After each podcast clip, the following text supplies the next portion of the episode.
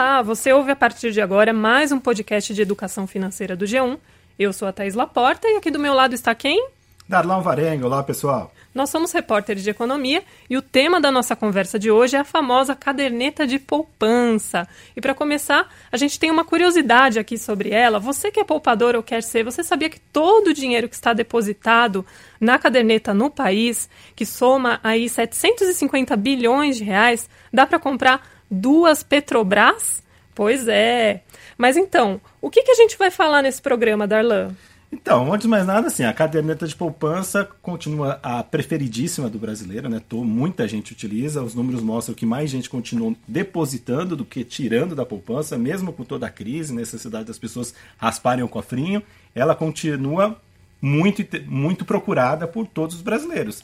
Mas afinal, vale ou não vale a pena? É isso que a gente quer falar aqui agora e tentar tirar algumas dúvidas e explicar um pouco como ela funciona. Então vamos para a nossa pauta do dia, as principais perguntas que a gente vai tentar responder aqui nesse programa. Quais as principais vantagens e desvantagens da caderneta de poupança? Quem tem dinheiro na poupança no modelo antigo, na regra ainda de 2012, deve ficar lá ou sair?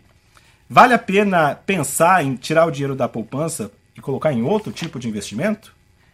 Vale a pena também fazer uma reserva financeira somente na poupança? É isso que a gente vai tentar responder. Mas antes, tem uma pequena historinha aqui da poupança. Vocês sabiam que ela surgiu há muito tempo atrás? Ela passou a existir em 1861 e foi criada aí por Dom Pedro II, na época em que a Caixa Econômica Federal apareceu.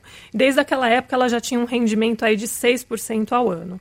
Mas foi só a partir de 1991 que ela passou a render um pouquinho mais, 6,17% ao ano, mais a taxa referencial, que é um indexador aí que faz a poupança render um pouco mais e ela é ligada à taxa Selic, que é a taxa básica de juros. Depois a gente vai falar um pouquinho mais sobre ela.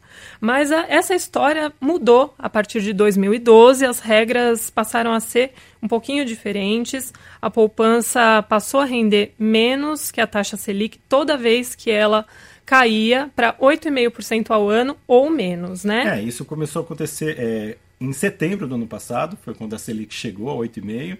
Ah, os juros começaram a cair, continuaram caindo e hoje, só para lembrar, a taxa de juros atual, a Selic, é 6,5% ao ano. O que acontece nessa situação? A correção da poupança passa a ficar limitada a 70% da Selic mais a TR.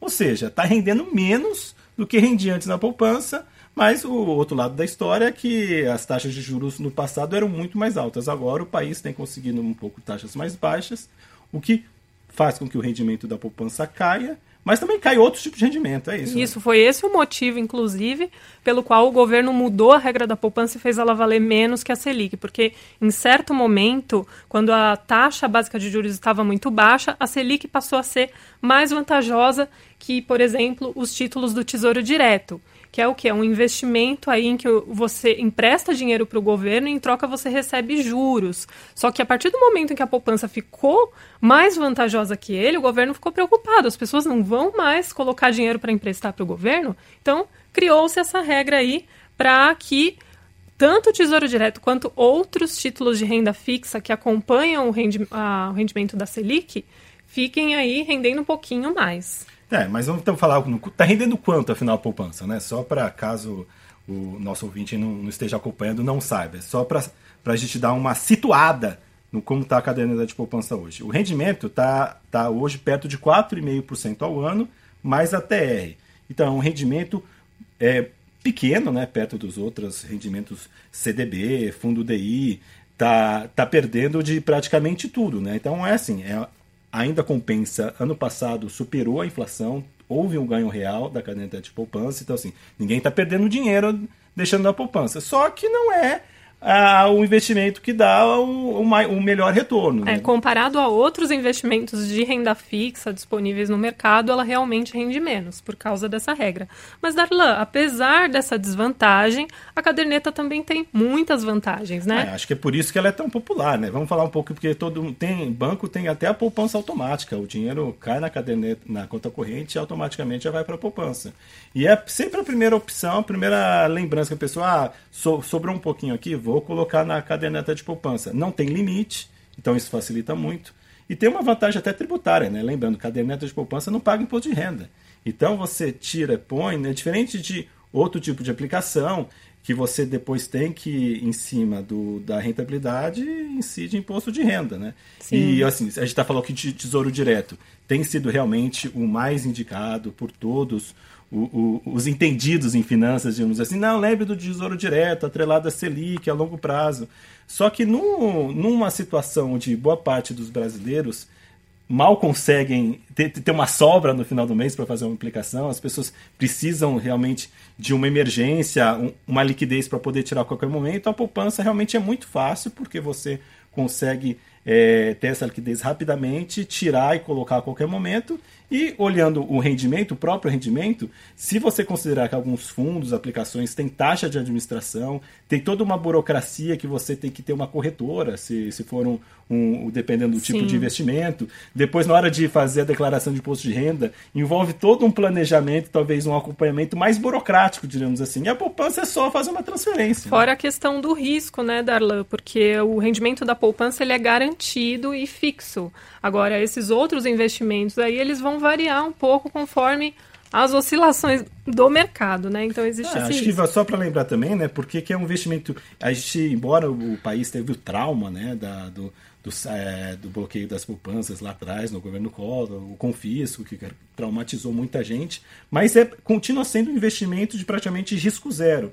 É, só para também uma regra interessante, né, existe o chamado Fundo Garantidor de Crédito, que protege todo o sistema, que mesmo na quebra de um banco, o sistema bancário garante aos poupadores com contas até 250 mil reais a liquidez garantida. Então, assim, é, é um, o risco é muito baixo então, daí que é outro motivo que leva as pessoas a confiarem, né? Ter uma confiança muito grande na poupança. Sim, é, ela também é muito indicada aí para ser usada como uma reserva de emergência, né? Aquele dinheiro que você pode retirar a qualquer momento, sem nenhum impedimento quanto a isso. Então, é, aquele gasto inesperado que você teve ali, é para isso que os especialistas recomendam, né? É, Principalmente. É, e, e, na situação atual, né, cada vez mais, mais o brasileiro tem que recorrer a esse dinheiro, a algum tipo de reserva, né? É, para não cair no cheque têm... especial, né, no, cartão de crédito. É, o cenário tem mostrado que a inadimplência tem crescido no país, as pessoas estão com dificuldade de pagar suas contas e estão tendo sim que buscar esse tipo de reserva. Né? O G1 deu recentemente uma pesquisa da FGV que mostra que 13% dos brasileiros usam a poupança para gastos do dia a dia. Então, realmente é um, um diremos, a conta corrente B, né? Acabou na conta Exato. corrente, vamos lá. E lembrando, né? Se, se eh, vermelho na conta corrente, cheque especial de jeito nenhum, né? Vamos sim tirar da caderneta de poupança. É, se é para pensar aí num, num, objetivo de longo prazo, né? Adquirir um imóvel, fazer uma previdência para sua vida, a recomendação é optar por outros tipos de investimento que tenham um rendimento maior, né? É, acho que essa é a regra do jogo, né? Se é, um, é uma aplicação de um tempo só para se manter naquela reserva ou é estar realmente pensando um planejamento de longo prazo, investir no, no futuro, ou realmente assim, o tesouro direto, né? Você pode comprar títulos de 10 anos, 15 anos, até prazos muito muito mais longos. Agora, se você pensa ter aquele giro no próprio, me... no próprio ano, no curto prazo, a caderneta de poupança é uma ótima ainda oportunidade. Só vale deixar a dica, né? Vale quero lembrar, né, muitas vezes esquecem, a tal da data de aniversário da poupança. Ah, isso é muito importante. lembra que não adianta você cai o salário, você deposita, transfere para a caderneta de poupança, e aí está chegando o final do mês, é, o dinheiro acabou, você tira da, da, da, poupança. Então você teve, não rendeu nada, né? Que o rendimento é só garantido se aquele valor depositado fica pelo menos nos 30 dias dentro daquela data de aniversário. Quer dizer, se você retira o dinheiro no dia 29, você não vai ter aquele rendimento. É, né? o que já está lá, claro que rende, mas o que você colocou e se retira antes, você perde. Então, daí é sempre atento nessa data de aniversário. Daí que é comum a pessoa ter uma caderneta de poupança e várias multidatas que, se você acompanha no extrato, cada uma tem uma data de aniversário diferente. Então, vale a pena ficar atento a isso, que não Exato. adianta deixar o dinheiro e não ter o retorno. Dependendo do tempo em que você tem esse dinheiro poupado aí, você pode até fazer uma festinha na data do aniversário, né? Com é. rendimento. É. Sempre é bom ter esse dinheiro extra, né? Mas acho que a gente tem que falar um pouco aqui, como é um programa de educação financeira, né? Pensar, avaliar outras alternativas à caderneta de poupança. Né? Sim, é importante considerar aí, se você for retirar o dinheiro da poupança para investir, por exemplo, em renda fixa ou tesouro direto, que existem taxas aí, que são as taxas de administração, né?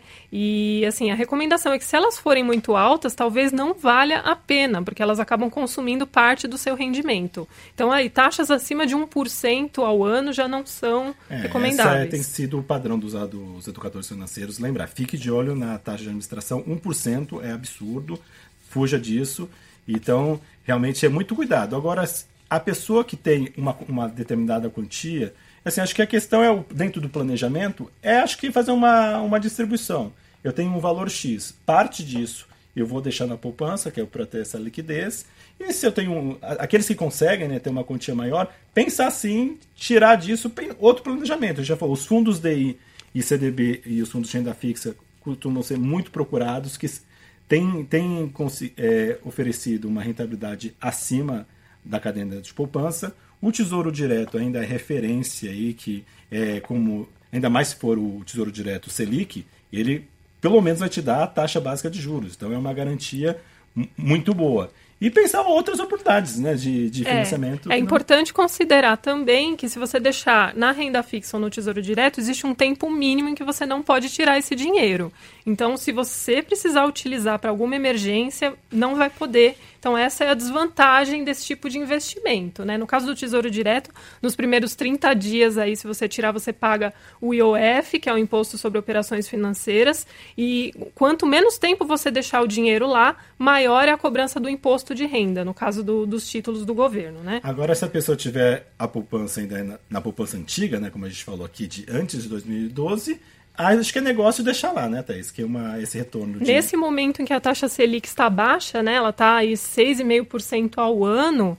Realmente acho que é um investimento aí que acaba, pode até acabar ganhando de outros por causa da cobrança das taxas, né? Justamente porque a poupança não tem taxa. Então, é, essa é a grande é, vantagem. É, é sim, foi um grande investimento. Quem, quem teve esse dinheiro está tendo e não retirou é uma das melhores aplicações aí do mercado, né? Dá, dá para se dizer. Né? Exatamente. Então é legal você saber assim por quanto tempo você quer deixar esse dinheiro é, rendendo aí, crescendo, né? Para saber qual é o melhor tipo de investimento. Agora, voltando a falar de no futuro, quem tem não adianta só pensar em caderneta de poupança, né? Não é o mais indicado para pessoa que vou escolher um só. Não, acho é. que. Não... No longo prazo, a recomendação é diversificar os investimentos, para não colocar todos os ovos na mesma cesta, né? Então, para você fazer aí o seu investimento render mais, é bom pensar aí para cada objetivo que você tem ao longo da sua vida, em que lugar você vai deixar. E a caderneta de poupança, ela é mais recomendada aí, lembrando sempre para ter uma reservinha de emergência aí para você não cair no cheque especial ou no rotativo do cartão de crédito, que é uma bola de neve de juros, né, Darlan?